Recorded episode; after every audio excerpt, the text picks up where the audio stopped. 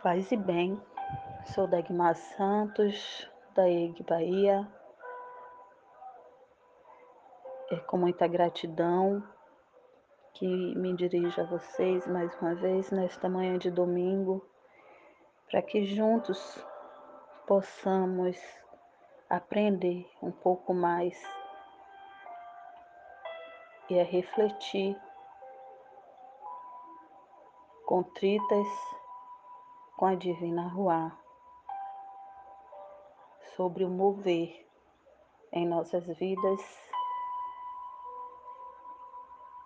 e assim podermos fazer a Sua vontade. Hoje quero com vocês começar a meditar em Juízes 4, 3, que diz: então os filhos de Israel clamaram ao Senhor, porquanto Jabim tinha novecentos carros de ferro e por vinte anos oprimia cruelmente os filhos de Israel. E Débora, mulher profetiza, mulher de Lapidote, julgava Israel naquele tempo. Nossa, para nós mulheres é uma bênção saber que uma mulher ocupou tamanho cargo. Uma mulher obteve graça aos olhos do divino e pôde exercer uma liderança, ter voz em meio a tanta opressão.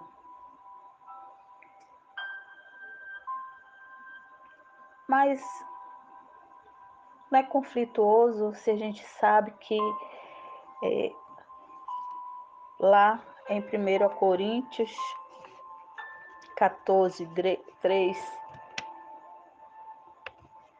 Deus fala que o homem é o cabeça da mulher, né? Que Cristo é o cabeça do homem, o homem o cabeça da mulher e Deus o cabeça de Cristo. E dando seguimento e confirmando essa passagem, em Coríntios 14, 34, diz: As mulheres estejam caladas,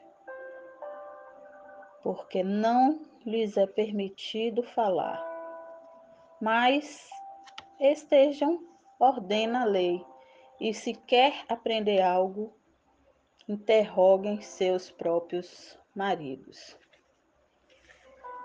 E aí me levou a refletir que nessa passagem de Débora, nós não vemos falar da Débora mãe, esposa, é, de como era o marido de Débora. Eu imagino o quanto ela teve que abdicar e o fez com prazer para poder cumprir com a palavra de Deus, para poder achar graça aos olhos do Pai e assim ganhar um cargo é, tão alto como esse, né? Pela lógica, uma patente onde sou homem. E mesmo assim, uma mulher simples, sem titularidades, acredito eu, sem muito estudo, porque as mulheres não podiam, elas tinham que ser automaticamente da família e ainda encontrar tempo de trabalhar e batalhar.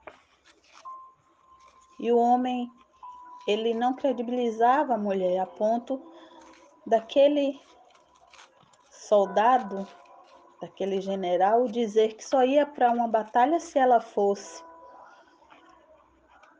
E ela tinha tanta certeza, ela estava tão contrita com Deus, ela tinha tanta comunhão e sabia do quanto Deus a amava, que iria honrar, que ela foi E para mim ficou evidente o quanto Deus é amoroso.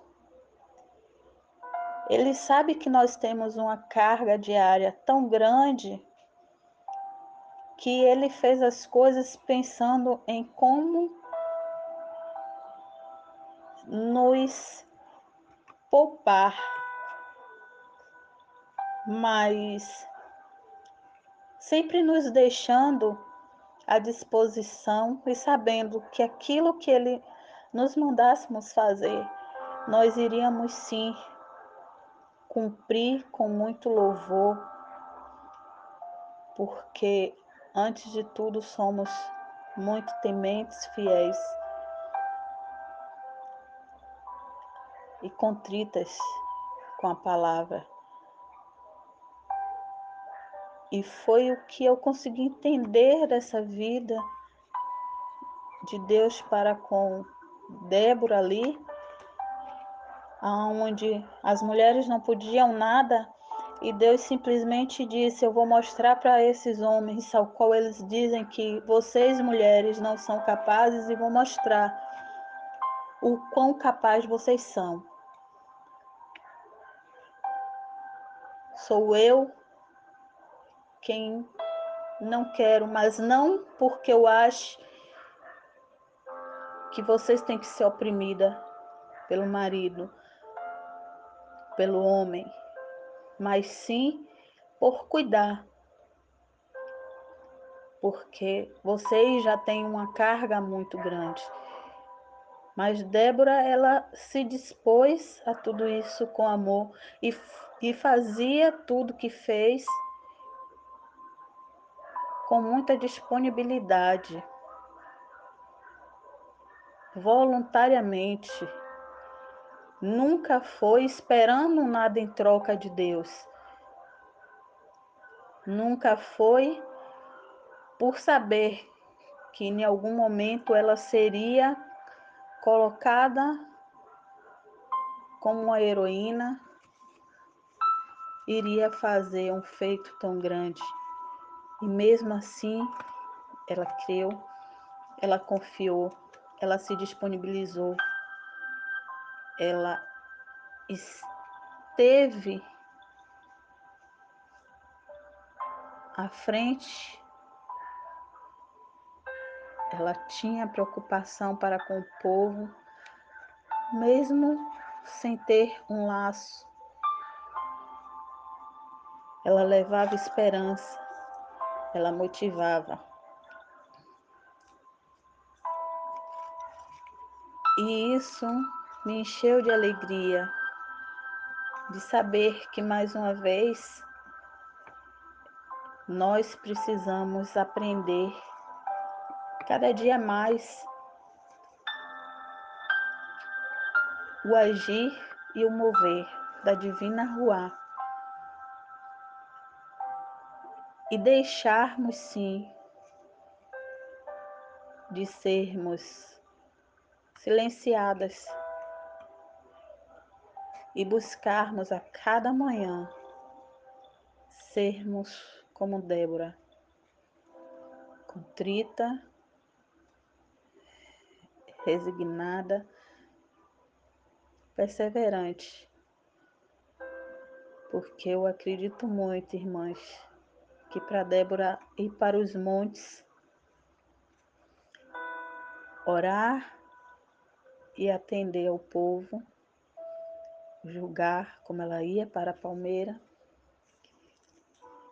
ela tinha que ter muita fé e muita garra, porque com certeza este marido dela não permitia e com certeza utilizava desses conceitos bíblicos para oprimir, para reprimir.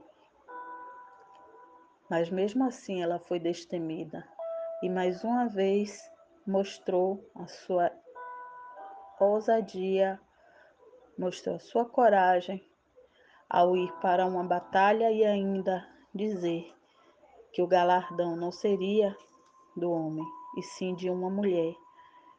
E Deus nos contemplou com isso.